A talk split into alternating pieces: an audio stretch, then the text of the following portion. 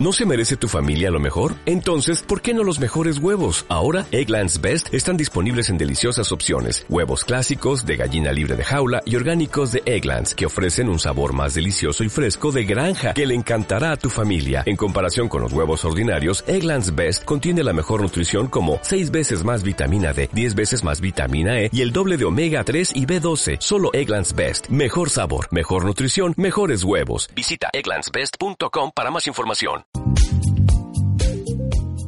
Tómate un café con ellas. Un espacio para mujeres, un espacio para debatir los temas más polémicos en la radio. Sintoniza de lunes a viernes un café con ellas.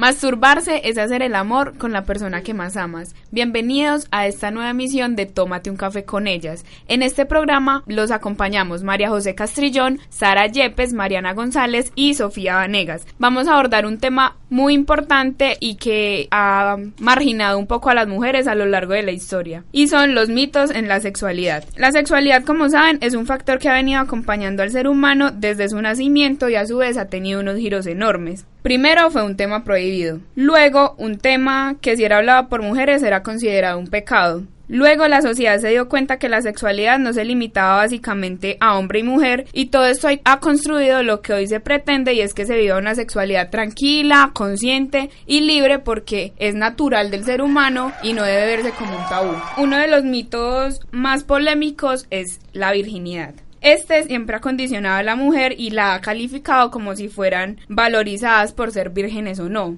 El siguiente mito que existe es que hay ciertos días seguros en los que es imposible que una mujer quede embarazada y esto es totalmente falso porque es posible que una mujer quede en embarazo en cualquier momento de su ciclo menstrual. También que si la mujer no tiene un orgasmo eh, no hay riesgo de embarazo. Esto es falso totalmente porque el placer no tiene nada que ver con la posibilidad de quedar en embarazo. Y uno muy polémico que va a abordar ahorita Sara desde el machismo es que tener o no vello público es sinónimo de desaseo o al contrario de deseo personal. A continuación vamos con Mariana González que se encuentra en el Boulevard de la Universidad Pontificia Bolivariana preguntándole a la comunidad universitaria sobre los mitos más comunes de la sexualidad. ¿Te atreverías a tomarte un café con nosotras? Por supuesto.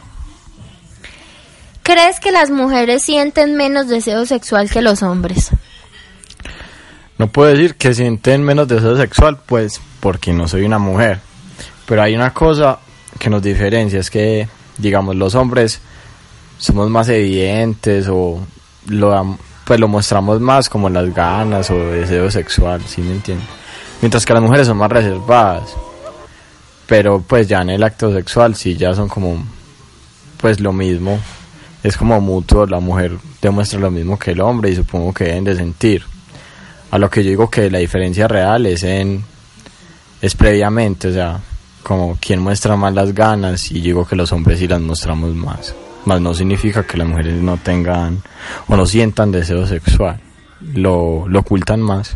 Bueno, muchas gracias Mariana. Y ahora vamos a hablar de un tema muy importante respecto a estos mitos. Vimos en una sociedad en la que estos mitos han afectado más que todo a las mujeres y las condicionan respecto a su sexualidad y su manera de vivirla. Eh, la sexóloga María Cabral dice una frase muy acertada para este tema que es la perspectiva de las mujeres en todos los ámbitos y en el sexo más que todo es necesaria, más que nunca porque aportará más libertad a todos y todas. Existen muchos temas respecto a estos mitos y de los que condicionan muchísimo a la mujer, como son los temas de que el hombre es quien debe hacer todo en la sexualidad. Esto se convierte en un mito machista, ya que se convierte en algo que hace que el hombre tenga todo el tiempo que reafirmar su masculinidad, eh, sabiendo que no es así. La mujer puede, puede hacerlo por igual y puede ser un acto y debe ser un acto de amor en el que ambos sean quienes aporten a esto. Bueno, otro tema y otro mito importante es la sexualidad fálica. Esto se refiere a una sexualidad que gira en torno al pene y el sexo siempre va a girar en torno a la penetración. Esto va muy ligado al tema de la virginidad y de que una mujer es virgen solamente cuando es penetrada. Este es un tema demasiado excluyente ya que se refiere a que solamente una mujer con vagina puede perder su virginidad y que solo la pierde cuando un hombre la penetra. Además, no se puede confirmar de ninguna manera que una mujer es virgen biológicamente, ya que el imen se puede romper de muchas diferentes formas y no solo teniendo relaciones sexuales por primera vez. Es más, hay muchas mujeres que nacen sin imen. Otros de estos temas polémicos pueden ser que el sexo matrimonial o tener sexo con muchos hombres eh, puede ser una manera de llamar en lo coloquial como puta a una mujer o como términos despectivos. Esta es una manera de cohibir a las mujeres, de condicionarlas y de no dejarlas vivir su sexualidad de una manera tranquila y responsable. Esto también se ha convertido por parte en una manera de que la sociedad las cohiba y no las deje vivir tranquilamente su sexualidad. Es muy cierto lo que dice Sara. Y además de eso, yo tengo una pregunta para nuestros oyentes y para mis compañeras en cabina. Cuando Sara habla acerca de la sexualidad responsable, he escuchado muchas veces por voces de hombres y también de mujeres que una mujer que no tenga relaciones sexuales, pues que no tenga una vida sexual muy activa, o sea, con muchas personas, que solamente tenga vida sexual con una persona, es alguien responsable. Pero alguien que lo haga con muchas personas es alguien irresponsable. ¿Qué piensan con respecto a esto? Bueno, María José, ese tema me parece muy importante porque siempre se ha visto como un tabú eso que hablábamos de que si una mujer tiene relaciones con muchos hombres a la vez o no solamente con su pareja, está muy muy condicionada a que pueda tener enfermedades de transmisión sexual o que no se esté cuidando o está siempre muy a la vista de ser juzgada y eso no necesariamente quiere decir que una mujer sea irresponsable o que una mujer eh, no se esté cuidando. Una mujer puede vivir su, su sexualidad de una manera muy responsable, teniendo sexualidad con los hombres que desee, teniendo la protección adecuada. Si es verdad, pues una mujer puede vivir su sexualidad libremente y no la califica la cantidad de hombres con los que se acueste. Además, ahí, ya que Sara abordaba el tema del machismo, es muy curioso ver que si un hombre se acuesta con una cantidad de mujeres es el machito y el, el macho man, mejor dicho, y que si una mujer lo hace con más de dos hombres o tres ya es eh, la bandida, por decirlo así, para no usar términos despectivos en cabina. A mí me parece que eso no es así, pues una mujer puede hacerlo de forma responsable usando los preservativos adecuados y eso no la hace ni más ni menos mujer, ni más digna, ni menos nada es que desde lo que hablábamos es como la sociedad ha marcado tanto a las mujeres al punto de que existe una desigualdad muy grande en torno a todos estos de, de todos estos mitos que existen. Por ejemplo, el mito que hablábamos ahorita de que los vellos en el cuerpo de las mujeres son, son vistos como, como desaseados, pero en el cuerpo de un hombre sí pueden ser vistos como masculinidad, virilidad. Entonces, ¿a qué hemos llegado? A que esto simplemente se convierta en un tema en el que no estamos siendo objetivos, sino solamente sesgados por lo que una sociedad nos está imponiendo y, no, y en la que no analizamos cuáles son sus porqués y de dónde vienen, en los que solamente estamos marginando y y criticando sin saber. Es muy cierto, una sociedad que no analiza solamente juzga. Además, eh, si nos damos cuenta, ya la sociedad ha cambiado tanto y las mujeres se han como empoderado, empoderado tanto de su eh, posición como mujeres que ya está una, es normal que una mujer cargue un condón en su bolso y ya no es tan juzgada. Bueno, hablando justamente eh, de estos temas, tenemos una invitada muy especial María Victoria Zapata, quien es egresada de la Universidad de Antioquia y quien es terapeuta de familia de la Universidad Pontificia Bolivariana. Buenos, buenos días, María Victoria, ¿cómo estás? Buenos días, ¿cómo les va? Ah, muy bien, gracias. Bueno, estamos muy entusiasmadas de tenerte aquí en el programa y vamos a aprovechar el rato para tomarte un café con nosotras. Ay, qué rico. A mí también me gusta mucho la idea. Ah, bueno.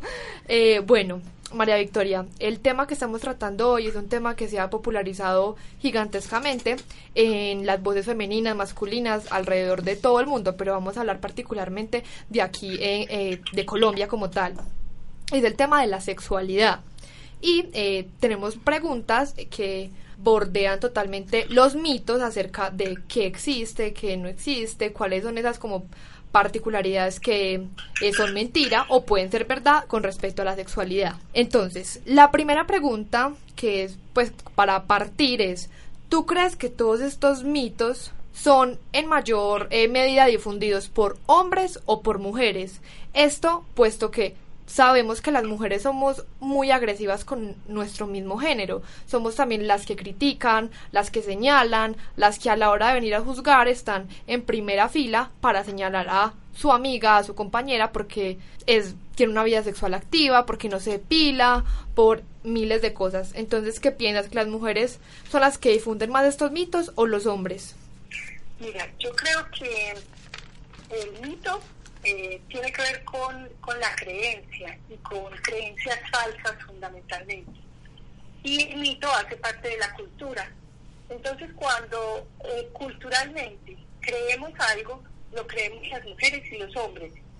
Y aunque hay muchos mitos que, que están, digamos, como en favor o, o son creados por los hombres, de todas maneras, eh, pienso que las mujeres, como hacemos parte de la cultura, también empezamos a creer las mismas cosas. Entonces, diría que, que los mitos, que hay mitos, existen mitos que son muy, eh, que, que tienen intereses, digamos, que hay intereses muy masculinos en seguirlos manejando y hay mitos que las mujeres seguimos seguimos multiplicando aún sin pensarlo mucho y sin saber que que no son verdad y que incluso muchas oportunidades nos pueden, nos pueden afectar de manera negativa. Sí, sí, es muy cierto lo que dices. Hola María Victoria, ¿cómo estás? Eh, Hola. una, eh, ¿Cree usted que la virginidad ha influido en la dignidad de una mujer antigua y actualmente? ¿O se ha cambiado? Mira, yo creo que yo creo que ha cambiado el tema de la virginidad y el creer que es un requisito indispensable para conservarse virgen antes de ir al matrimonio. Creo que si bien es cierto ha cambiado, también encuentra uno mujeres jóvenes fundamentalmente que todavía quieren conservarse vírgenes antes de tener una relación amorosa más definitiva.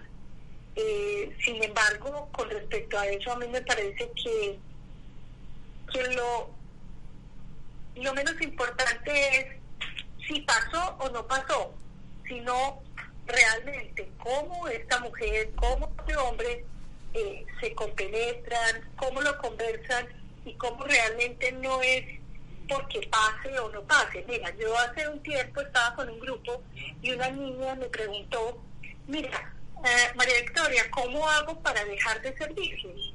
Y yo inmediatamente lo que pensé fue, ¿qué pasa con esta, qué pasa con esta chica que le parece eh, muy engorroso, le está estorbando la virginidad?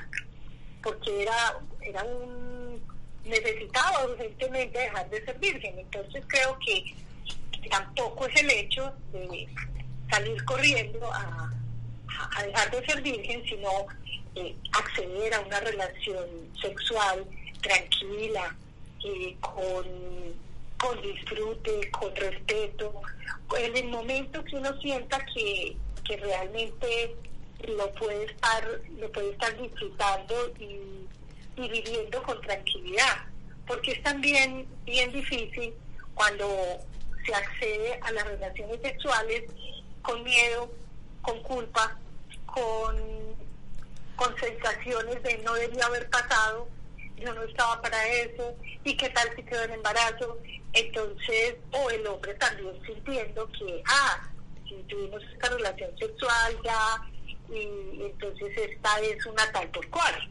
Entonces, creo que lo más importante con respecto a la virginidad o no es pensar en las relaciones sexuales con respeto, con, con disfrute, con crecimiento, con sentir que somos seres humanos, no cosas. Eh, respecto a tu intervención, María Victoria, me parece muy acertada con todo este tema que hemos estado hablando y y nos muestra mucho ese toda esa anécdota que nos contaste de cómo las mujeres muchas veces se sienten presionadas a perderla por parte de la sociedad o por el contrario a cohibirse de perderla, porque muchas veces la sociedad nos empuja demasiado a tener que hacer cosas que no queremos, entonces me parece muy acertada esa intervención que nos haces. Y bueno, muchísimas gracias por darnos este espacio para estar en el programa y nos vemos en la próxima. Muchísimas gracias. Claro que sí, con mucho gusto. Si en alguna otra oportunidad seguimos conversando. Que estén muy bien.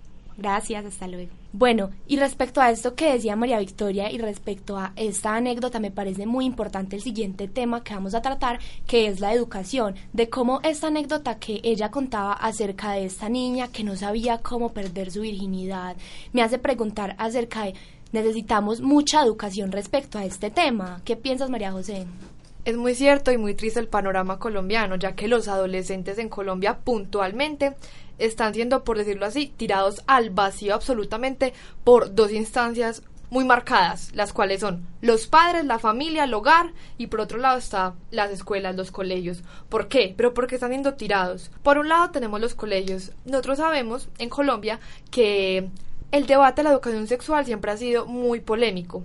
Primero estaba eh, catalogado y establecido, la cátedra de sexualidad en los colegios era desde preescolar hasta bachillerato. Pero luego, en el 2006, hubo una reforma, hubo unos cambios y se delegó que solamente se establecía la cátedra de educación sexual en bachillerato. ¿Por qué? No entendemos la decisión que tomaron eh, los senadores, pero eh, pienso que seguimos teniendo como esa mente de que solamente los adolescentes, las personas ya mayores, son las que piensan en sexualidad, y no es así. Y por otra parte, la instancia que abandonaba totalmente a los jóvenes es el hogar, los, los padres. ¿Por qué?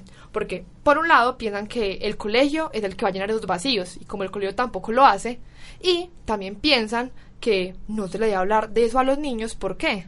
Porque lo está incitando a tener relaciones sexuales y eso no es así. Los niños van a buscar, sea como sea, el conocimiento de la sexualidad y los medios los cuales son más comunes está la pornografía, las páginas web, que eso es lo que conciben como eh, su profesor de sexualidad y también está todo esto que tiene que ver ya con eh, libros, eh, con opiniones en internet, con videos que de pronto no muestran lo que es en verdad la sexualidad. Entonces pienso que el problema más terrible que se puede ver en Colombia no son tanto como los mitos que bordean el tema de la sexualidad, sino más que todo que los jóvenes están buscando información en los lugares menos adecuados, ya que no están recibiendo adecuada formación de sexualidad en los lugares que por obligación, por ¿Y por qué digo por obligación? Porque el Código de Infancia Adolescente, de Adolescencia establece que en los colegios se debe dar cátedra de educación sexual.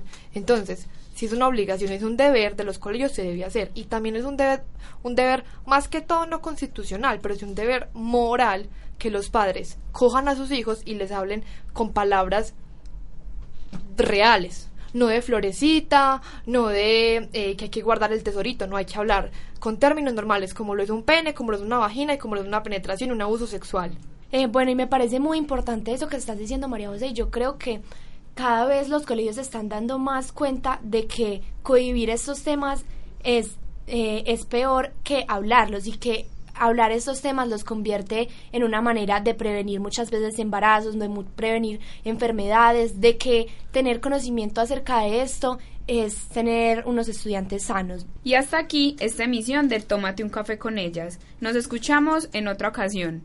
Les recordamos que estuvimos María José Castrillón, Mariana González, Sara Yepes y Sofía Vanegas. Hasta luego. Tómate un café con ellas. Un espacio para mujeres, un espacio para debatir los temas más polémicos en la radio. Sintoniza de lunes a viernes un café con ellas.